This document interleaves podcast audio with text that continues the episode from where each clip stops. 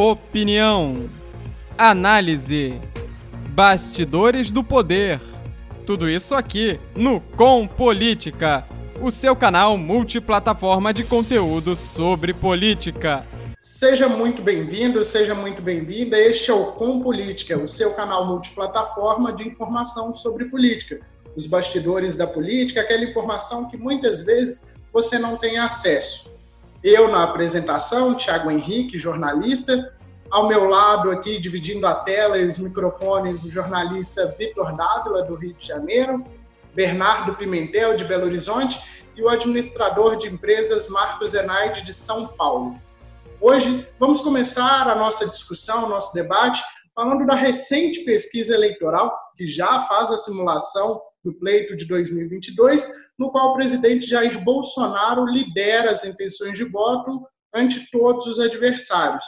Entre os que devem disputar as eleições da sucessão de Bolsonaro, o ex-ministro e ex-juiz Sérgio Moro é o que se destaca, mas ainda assim não chega com muita musculatura. Apenas para já informar os números, para que a gente inicie o debate, de acordo com o levantamento, que inclusive pode ser conferido pelo blog compolitica.blogspot.com, no primeiro cenário, Jair Bolsonaro aparece com 29% das intenções de voto. Sérgio Moro em segundo, com 17,1%, seguido por Fernando Haddad, do PT, com 13,4%.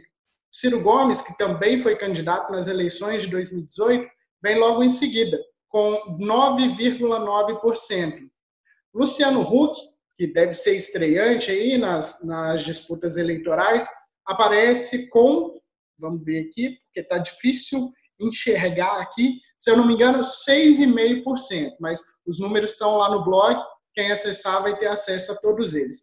E aí vão seguindo. Foram feitas várias, várias simulações, vários cenários, e agora eu coloco para os meus nobres colegas para a gente poder discutir um pouquinho sobre isso aí. Vamos embora, gente. Começando aqui a falar sobre os números, mais uma vez eu reforço aqui o convite do Tiago, matéria completa com os números lá no Compolítica, trabalho brilhante feito pelo Tiago, e surpreende, de certo modo, esse cenário com Bolsonaro na frente em todos os cenários, por conta do momento atual. A gente vê uma, uma grande rejeição de certa parte do, do público com o Bolsonaro, por conta talvez de algumas medidas desnecessárias, outras medidas é, na, é, na relação da pandemia. E eu preparei aqui um pequeno material para falar sobre a tese dos escândalos. Porque, para o eleitorado, acho que a questão dos escândalos é muito grande no governo Bolsonaro, o único escândalo de corrupção que a gente tem no momento é a questão do Flávio Bolsonaro com Queiroz, a rachadinha na Alerj. Isso, no momento, não parece ser o suficiente para derrubar um presidente. Embora seja um escândalo, embora seja algo sério, a gente não tem o Jair Bolsonaro como peça principal. A gente tem uma suspeita do presidente da República estar usando o aparelhamento, o aparelho estatal, Polícia Federal, para tentar blindar o Flávio Bolsonaro, o que é só uma suspeita levantada pelo juiz Sérgio Moro, é, não diretamente esse caso, mas suspeita de intervenção na Polícia Federal. E eu trouxe aqui um comparativo, gente, com o mensalão. O mensalão foi um escândalo que estourou em 2005, no, dos, no primeiro mandato do governo Lula, comecinho do governo do PT. E o que, que aconteceu? Era o pagamento né, de mensalidades, ali mensalão, propina a deputados para aprovar projetos, etc. Tal. E foi um escândalo proporcionalmente maior do que o da rachadinha da Alerj. O da rachadinha, o que mais impressiona é o seguinte, é por ser o filho do presidente da República envolvido num esquema e o presidente da República supostamente tentando protegê-lo. No mensalão não, no mensalão as cifras envolvidas eram maiores, inclusive, e foi um escândalo proporcionalmente maior. E não foi suficiente para derrubar o Lula do poder, da presidência da República. Não só isso, o Lula ainda conseguiu se reeleger em 2006 com um escândalo do tamanho do mensalão, para vocês verem que a população como um todo, o eleitorado como um todo, tem essa questão do escândalo muito forte em si. E no governo do PT, já no segundo governo Dilma, estourou um outro escândalo do Petrolão, esse sim suficiente para derrubar uma presidente da República. proporcionalmente maior do que o próprio mensalão. Analistas dizem que é o maior escândalo de corrupção da história do planeta Terra, inclusive, e foi o suficiente para que Dilma Rousseff não concluísse o seu segundo mandato. E não só isso, o PT, nas eleições de 2018, não conseguisse eleger o seu candidato. Porque o cidadão médio, a gente faz parte aqui, querendo ou não, de uma elite privilegiada, vamos dizer assim, porque a gente tem ensino superior, acesso à universidade, o cidadão médio não tem. E eu tento falar isso livre de qualquer tipo de preconceito, muito pelo contrário. O cidadão médio não trabalha, às vezes, com a informação, fica muito retido ao que sai na televisão e ao que aparece nas redes sociais de uma forma rasa, aquelas famosas correntes de WhatsApp, por aí vai, que vêm sendo cada vez mais é, difundidas para, para esse tipo de pessoa. Por exemplo, outra coisa, outro escândalo, entre aspas, do governo Bolsonaro que não é ilegal, mas é imoral, é a distribuição de cargos para o centrão, centrão para manter a governabilidade.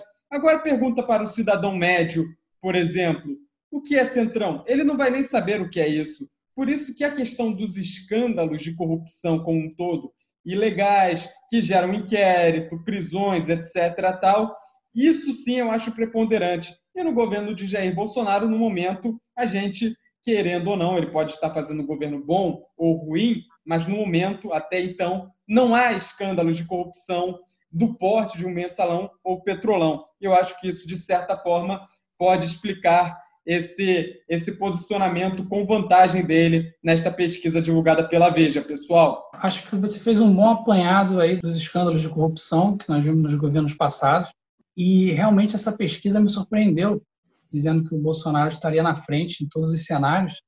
E curioso que logo depois da pesquisa saiu a notícia que a pesquisa é, seria fake news, mas depois parece que não é, é a notícia falsa é que a notícia é fake. Então, hoje em dia, a gente realmente tem que olhar todas as notícias com dois pés atrás e, e checar, digitar no Google e, e pesquisar um pouco para saber se aquilo ali é verdade mesmo, até por canais é, grandes de comunicação, né? Quanto ao, aos escândalos aí que você falou, talvez essa seja a vantagem do Bolsonaro, que não tem tantos escândalos como os governos passados, talvez por isso ele, ele esteja na frente, mas eu confesso que quando eu vi a pesquisa eu fiquei surpreendido, achei que ele não estaria na frente.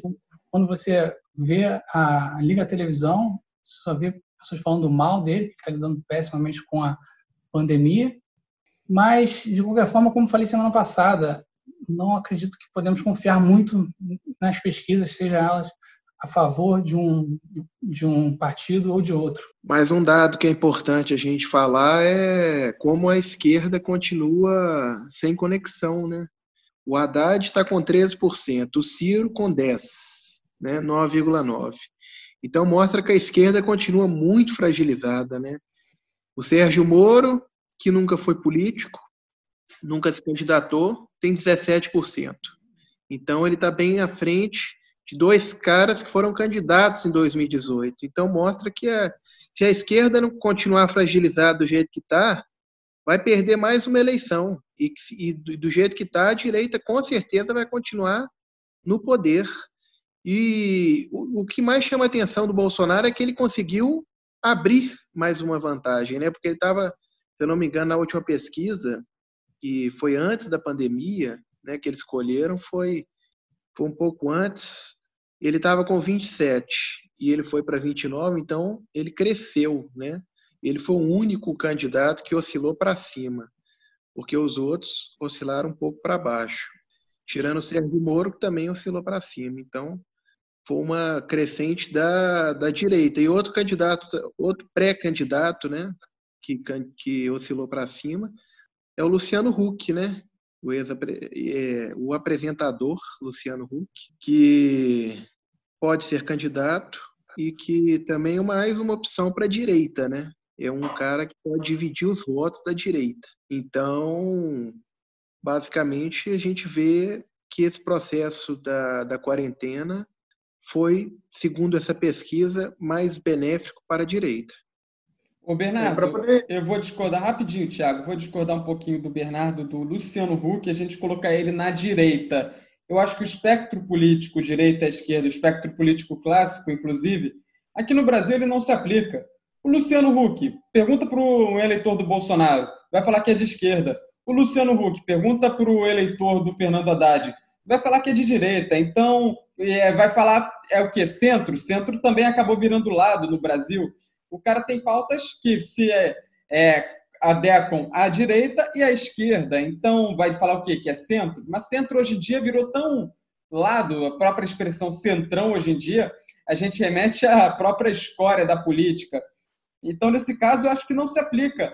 Nesse caso, o espectro político clássico, Haddad e Ciro Gomes, é, os dois são identificados à esquerda, mas o que é ser esquerda? As políticas econômicas são políticas econômicas neoliberais, de ambos. A gente vai falar que o PT é, teve política econômica de esquerda em 16 anos no poder, 14, né? Se a gente descontar os dois governos de, de Michel Temer, os dois anos de governo de Michel Temer. Então, acho que o espectro político direita e esquerda está um pouquinho antiquado, um pouquinho ultrapassado. Sérgio Moro, direita, Sérgio Moro, esquerda. Se você hoje falar com um, um apoiador assíduo do Bolsonaro, do Sérgio Moro, vai falar que é Sérgio Moro é de esquerda, Sérgio Moro foi dar entrevista para Globo, etc. tal. Se perguntar para um eleitor do Haddad, vai falar que é de direita. Então, acho que a gente tem que reanalisar, a gente tem que ter uma nova visão sobre o espectro político no Brasil, porque esse clássico, esse linear, é esquerda, direita, centro, que a gente conhece já há anos e anos e anos, o espectro político clássico, eu acho que aqui no Brasil ele não se aplica. Eu já até pensei em várias teses, uma tese em que o espectro político seria triangular, no qual o centro seria um lado também, porque hoje em dia você tem coisas muito parecidas, sabe de quem? Entre Jair Bolsonaro e Luiz Inácio Lula da Silva, por exemplo, loteamento de cargos para o Centrão, apoiadores fiéis, apoiadores é, daquele daquele, daquela torcida de futebol vestindo camisa, é igual a gente falou na última edição em relação ao Trump, a gente tocou no assunto das torcidas organizadas que viraram as eleições. Então, acho que não é por aí. A gente pegar esse espectro político clássico e trazer ele para agora, eu acho que é um pouco antiquado, Tiago. Para fazer um rápido à parte aqui na, na fala do Bernardo, eu creio que parte dessa recuperação que houve no, no, percentual de intenções de voto do presidente Jair Bolsonaro se deva justamente à questão do apoio emergencial. Por quê? Como o governo ele trabalha sempre com a utilização de uma campanha nem sempre que lida com a verdade para poder querer puxar para ele méritos que não pertencem, ele está colocando como se o auxílio emergencial fosse um benefício que o Bolsonaro de livre e espontânea vontade tenha dado para a população brasileira, como se ele se preocupasse com isso, o que não é verdade. Porque a primeira proposta elaborada é, pelo Ministério da Economia do governo Jair Bolsonaro previa um auxílio de 200 reais para a população, para os brasileiros. O que, que a gente faz com 200 reais? A gente não consegue comprar uma cesta básica. E aí, depois de muito debate dentro do Congresso Nacional, os deputados e senadores conseguiram através de, de uma força né, que eles possuem, elevar. E aí estava entre 500 e 600 reais. Para o governo não sair como derrotado, ele sempre tem que sair por cima, ele não pode passar essa imagem de que não tem o controle da situação. Ele fez o quê? Ele fez a última proposta, no momento que os deputados discutiam o auxílio emergencial de 600 reais. Mas não foi por livre e espontânea vontade, foi por uma pressão dos parlamentares que não é o, o necessário, né? não é o, o, ideal, mas também está aí entre aqueles 200 reais, que de verdade não, não dá para fazer absolutamente nada, e o que deveria ser pago. Então, assim, dá para você pelo menos levar no básico do básico. E muita gente, eu já vi várias pesquisas, vários relatos, inclusive de jornalistas, principalmente da região Nordeste, onde houve uma recuperação acentuada da popularidade do presidente, é que as pessoas chamam o auxílio emergencial de dinheiro do Bolsonaro. E não é, porque os recursos que são utilizados para poder fazer o pagamento desse benefício nada mais são do que os recursos arrecadados com os impostos que nós pagamos. A gente trabalha cinco meses por ano apenas para poder pagar impostos. Para que alguém, no exercício da presidência, na, na usurpação do poder, venha querer fazer é, milagre né, com o dinheiro dos outros. Então, a gente tem que colocar a verdade, a verdade tem que ser dita, não podemos permitir que a mentira tome conta. Então, a realidade é: o governo Bolsonaro está sendo beneficiado, sim, mas com uma, uma benfeitoria que está sendo feita com dinheiro público. Que, se não fosse para o auxílio emergencial, se não fosse pela pandemia, ele deveria ser investido, sim, nas demandas da população, por saúde, educação, geração de empregos, infraestrutura, segurança. Marcos, tem alguma observação a fazer com relação a isso? Concordo com tudo que você falou, Tiago. Eu acredito que é curioso como as pessoas adoram falar sobre o auxílio emergencial, mas não falam de onde que ele vem, de onde que ele vai surgir, porque precisa sair de algum lugar. Esse dinheiro não pode simplesmente ser impresso para gerar mais inflação e aí coloca o dinheiro na mão do povo e o dinheiro não vale mais do que valia antes. Simplesmente não faz sentido. O dinheiro tem que sair de algum fundo, de alguma conta, de algum lugar e é importante saber essas informações para entender o que, de onde estamos abrindo mão, porque o dinheiro vai sair é, de algum outro serviço público. Beleza, Marcos. É, outro motivo também, em adendo ao comentário do Tiago sobre o Bolsonaro estar melhorando seu desempenho nas pesquisas, eu, para uma matéria no Jornal Fluminense, fiz uma entrevista na semana passada com o psicólogo Alberto Filgueiras, do Laboratório de Psicologia da UERJ. E ele me explicou uma coisa que eu achei muito interessante: as fases do luto. O Brasil atualmente, não só o Brasil como o mundo, vive um luto, um estado de luto por conta daquilo tudo que a gente perdeu por conta da pandemia. Estamos numa fase nesse momento, de acordo com o professor, inclusive se o professor estiver nos assistindo, caso eu tenha esteja dando uma interpretação um pouco equivocada, peço até a correção, eu faço questão de fazê-la se necessário, mas de acordo com a entrevista que eu fiz com o professor, a nossa fase atual do luto é de normalizar as coisas que estão acontecendo agora em busca de reviver o que passou. Por exemplo, com a flexibilização, a gente tenta reviver o máximo de coisas que a gente fazia antes da pandemia. E isso inclui um monte de coisa, por exemplo, prática esportiva, ir às ruas, ir a shopping centers. E também isso acaba causando o efeito da gente normalizar as mortes que estão acontecendo agora normalizar esse número altíssimo de mil mortes por dia que a gente tem aqui no Brasil. O Bolsonaro, a gente personificar também, a gente acaba personificando isso na figura do Jair Bolsonaro, mas o governo federal, a esfera federal como um todo, não tomou as precauções, não tomou as medidas corretas no combate e prevenção à crise que a gente vive atualmente. E com isso, a gente chega a esse número de mil mortes por dia. Exemplo, na primeira fase do luto, quando a gente via 700 mortes por dia na Itália, a reação era: meu Deus, 700 pessoas morreram na Itália em um dia só, o que, que é isso? E aqui no Brasil, com mil pessoas morrendo em um dia, a gente está indo no shopping, indo para o barzinho, tentando recuperar a vida que a gente perdeu. Isso se encaixa na tese do professor Filgueiras do luto. A gente está numa fase do luto em que a gente tenta reviver o que já passou, é ter uma nova, a tal da nova normalidade, não é mesmo? E agora vocês estão perguntando, tá, Vitor, mas você está falando de luto, um monte de coisa, e o que, que isso tem a ver com o governo Bolsonaro? Isso acaba relativizando a, o mau desempenho do governo durante a pandemia.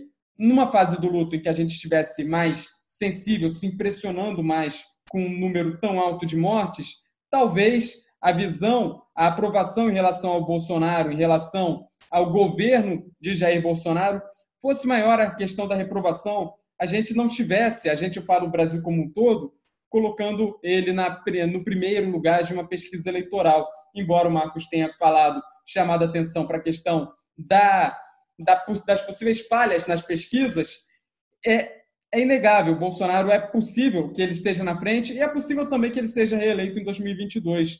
E eu acho que passa um pouco por essa questão da gente acabar relativizando esse número altíssimo de mortos por dia, pessoal. Retomando aí um pouco a questão dos escândalos e para fazer a passagem para o nosso próximo tema, é, o presidente Jair Bolsonaro ele foi denunciado na Corte Internacional de Haia é, nesses dias atrás.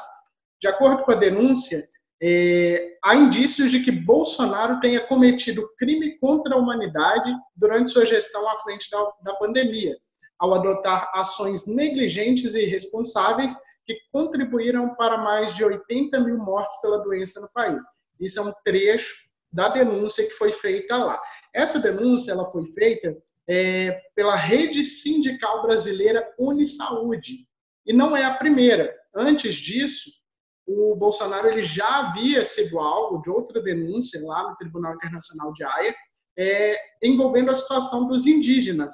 Naquele momento, a acusação era do risco de genocídio. De acordo com a denúncia atual, o, a classificação é por genocídio e crime contra a humanidade. E aí eu coloco o tema em debate e discussão aí com vocês. Para começar aqui, gente, eu particularmente não acredito que essa denúncia seja levada adiante, porque eu comparo, por exemplo, com crime de homicídio. Eu tenho uma certa experiência cobrindo casos policiais. A gente poderia enquadrar o Bolsonaro em quê? Homicídio culposo, talvez, quando não há intenção de matar? A Corte Internacional geralmente julga o quê? Homicídios dolosos, quando há casos de guerra, genocídios de povos, etnias e por aí vai. Então, eu particularmente não acredito que parta por aí, por esse ponto, Marcos. Essa denúncia é mais um exemplo, é mais uma de muitas evidências do verdadeiro problema que nós enfrentamos, que é a desinformação. É claro que toda a humanidade sempre sofreu com desinformação, e isso fica bem claro aqui, tá? A palavra genocídio é obviamente muito séria e quem realmente tem interesse em combater genocidas, verdadeiros genocidas, não pode fazer falsas acusações. A melhor forma de ajudar um verdadeiro genocida é justamente acusar quem não é. Então, antes de mover um processo num tribunal internacional, seria bom fazer uma pesquisa sobre o que, que eles realmente se propõem a julgar, que tipo de processos esse tribunal tem julgado. Mas não me deu ouvidos. É, vamos escutar a senhora Silvia Steiner. Ela é desembargadora e é a única brasileira que atuou como juíza no Tribunal Internacional de Haia, que também é conhecido como Tribunal Penal Internacional, ou TPI. É, aspas para a juíza. Quando se fala em denúncia perante ao Tribunal de Haia, não é a mesma coisa que uma denúncia como conhecemos aqui no Brasil. Não é uma denúncia oferecida pelos promotores públicos. Essas comunicações podem ser enviadas por qualquer pessoa, por qualquer organização, para a Procuradoria do Tribunal e lá eles rejeitam as denúncias descabidas. Fecha aspas. O que ela explica é que é, é, é, o tribunal recebeu a denúncia e ele nem chegou a passar para a próxima fase, se é que vai passar, que seria uma, um exame preliminar que pode durar até dois anos, porque os atuais têm, têm durado, porque o tribunal ele é sobrecarregado. E a partir daí, se julgar pertinente, eles instauram um processo que é algo similar a um inquérito policial. E essa entrevista ela foi dada na semana passada pela é, desembargadora Silvia Steiner para a CNN, está no YouTube, está no site da CNN, recomendo conferir. Outro, outra fala da, da, juíza é que ela diz que não, ela fala assim, abre aspas, não me parece que há possibilidade dessas denúncias originarem a abertura de uma investigação pelo Procuradoria do Tribunal. Ou seja, são denúncias é, de certa forma, infundadas, porque o tipo de processo que esse tribunal investiga são assassinatos, bombardeios, líderes militares da Bósnia, por exemplo, um que foi preso recentemente, o Karadzic, líder da Bósnia, que acusado e condenado pela morte de mais de 8 mil muçulmanos. Como você falou, são grupos étnicos. étnicos. Na África, temos é, alguns condenados por esse tribunal também. Então, o que acontece quando você lê uma manchete sobre uma manchete como essa, Bolsonaro é denunciado pelo tribunal é, no Tribunal Internacional por genocídio. A pessoa que não tem interesse profundo, ela não vai além da manchete e aí ela acaba reforçando a sua própria crença que vive num país é, genocida, num país autoritário.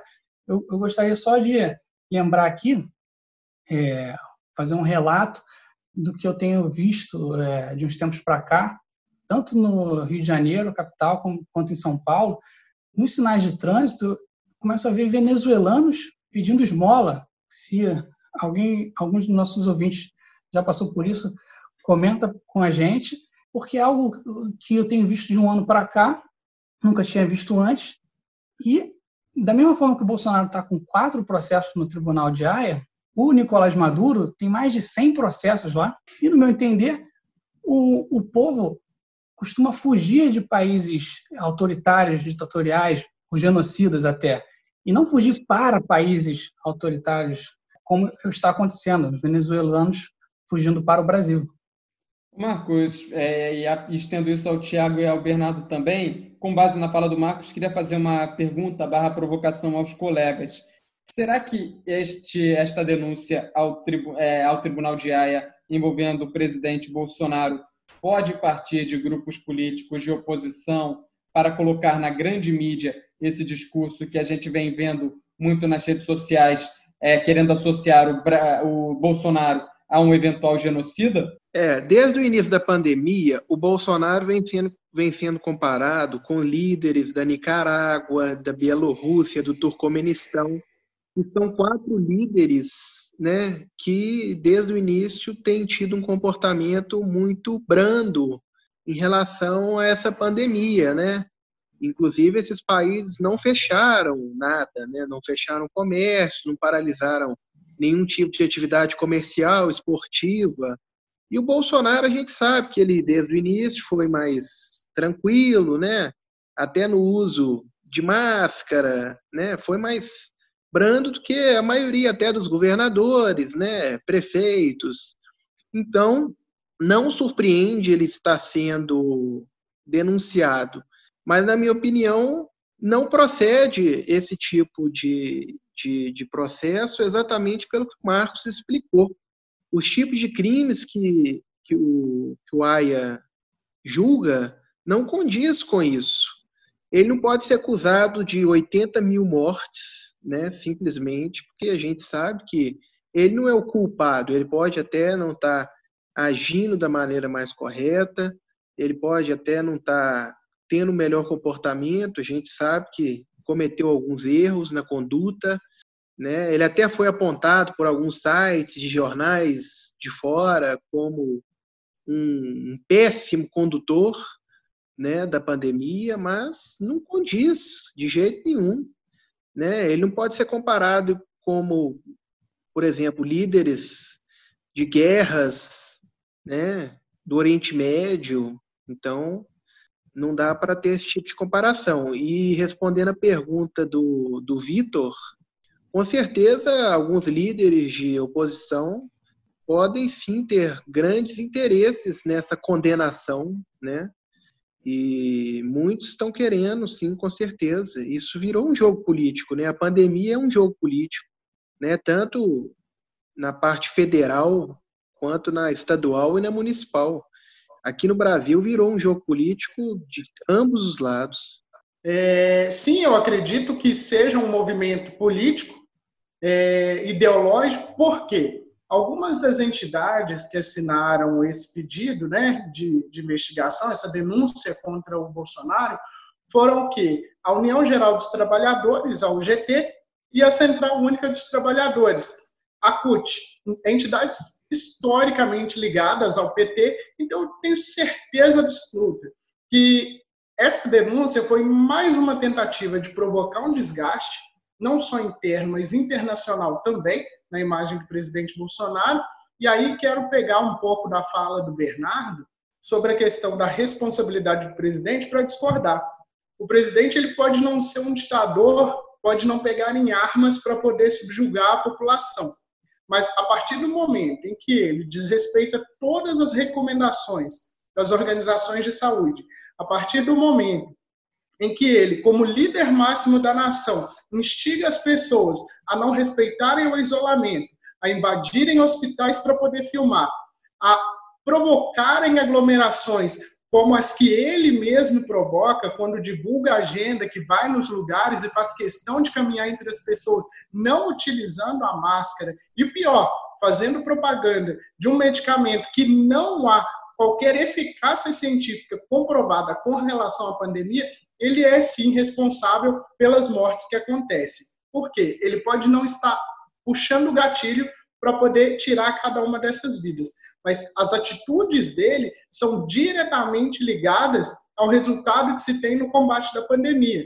Porque hoje, posso dizer aqui por Belo Horizonte, a cidade não aguenta mais, a cidade está fechada. Só que muita gente, ao invés de utilizar a máscara, de manter o distanciamento, já que o isolamento nem sempre é possível, eles continuam fazendo aglomeração.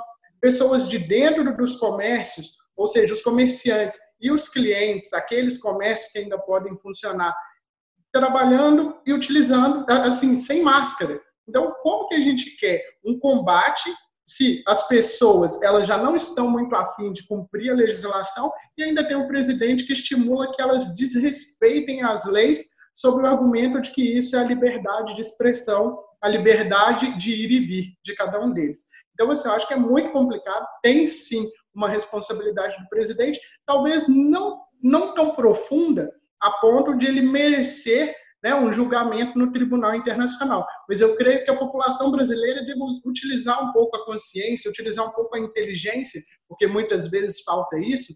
Muitas vezes os eleitores brasileiros, a população brasileira, ela pensa com o estômago ou com o fígado e não com o coração e com a mente, para que a nossa população, a nossa gente, para que nós brasileiros possamos fazer o julgamento do presidente Bolsonaro, se ele não sair antes pelos meios jurídicos e políticos, que ele saia pelo meio eleitoral no ano de 2022.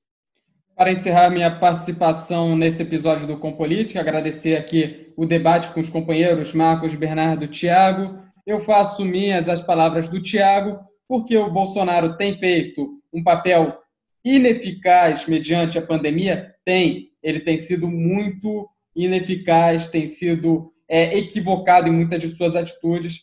Mas agora, Pior ainda é grupos políticos usarem isso como é, trampolim para tentar colocar o nome do seu rival a prêmio. Isso aí eu acho que não é a maneira certa de se fazer uma oposição, pessoal. A pandemia é algo completamente novo, é um cenário inesperado. Não só o Bolsonaro, mas diversos outros líderes se equivocaram no como lidar com essa, com essa situação, é, tanto na Itália, no Reino Unido, na Espanha. Tivemos líderes falando que não era bom usar máscara, depois voltaram atrás, é bom usar máscara. A própria OMS pode ser acusada de ter demorado a declarar que era uma pandemia, só foi em meados de março admitir para o mundo que isso era uma pandemia, depois de diversos relatos de diversos países de mortes, explicando a severidade desse vírus. E a China, principalmente, que é, demorou para alertar o mundo sobre isso, tentou esconder os dados. Temos diversos relatos de chineses mostrando isso. Então, na minha visão, é, esse sensacionalismo, essa ideia de querer falar que o Bolsonaro é um genocida, é uma estratégia falha da esquerda. Não acho que funciona você querer transformar todo tropeço numa tragédia. O povo enxerga isso. Acredito que não deu certo na eleição passada e talvez seja até por isso que ele está na frente nas pesquisas atuais. Eu acredito também que a esquerda tem falhado muito, principalmente na falta de união dela mesma. Marcelo Freixo tem tentado fazer essa união, né? ele até abriu mão da candidatura no Rio de Janeiro, para tentar fazer essa união da esquerda contra a direita, né? fazer o, os membros da esquerda ficarem unidos, mas parece que não tem adiantado. Né? A esquerda cada vez mais aberta tentando fazer esses ataques em relação à direita, ao Bolsonaro, que é o líder atual, e a direita vem sobressaindo. Bolsonaro, apesar de tudo que vem, vem acontecendo na, na pandemia, não vem perdendo pontos, muito pelo contrário. O público dele continua o apoiando, então ele vem aproveitando esse momento para mostrar sua força e continuar tentando fazer campanha né, para 2022, para tentar essa reeleição, que é o objetivo principal dele. Então, ponto final no programa de hoje. Quero agradecer aos debatedores, Vitor Dávila, Bernardo Pimentel, Marcos Zenaide, pela participação. E agradecer a você que nos acompanha aqui pelo YouTube, pelo Instagram, por todas as nossas redes sociais. Continue nos seguindo. A gente quer contar muito com seu feedback, com a sua participação. Envie suas críticas, sugestões, enfim, fale com a gente, tudo que você quiser. Pelo blog, é o compolitica.blogspot.com e nas redes sociais, o arroba compolítica. Lembrando que é compolítica com o K no final, política. É, muito obrigado mais uma vez pela sua companhia e a gente te espera no nosso próximo programa.